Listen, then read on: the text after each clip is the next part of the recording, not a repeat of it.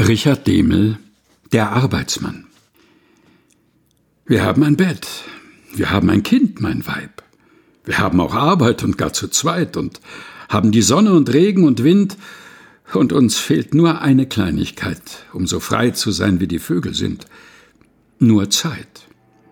Wenn wir sonntags durch die Felder gehen, mein Kind, und über den Ähren weit und breit das blaue Schwalbenvolk blitzen sehen, Oh, dann fehlt uns nicht das bisschen Kleid, um so schön zu sein, wie die Vögel sind, nur Zeit.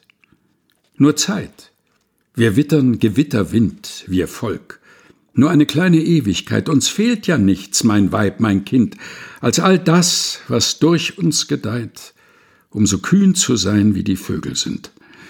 Nur Zeit. Richard Demel, der Arbeitsmann. Gelesen von Helga Heinold.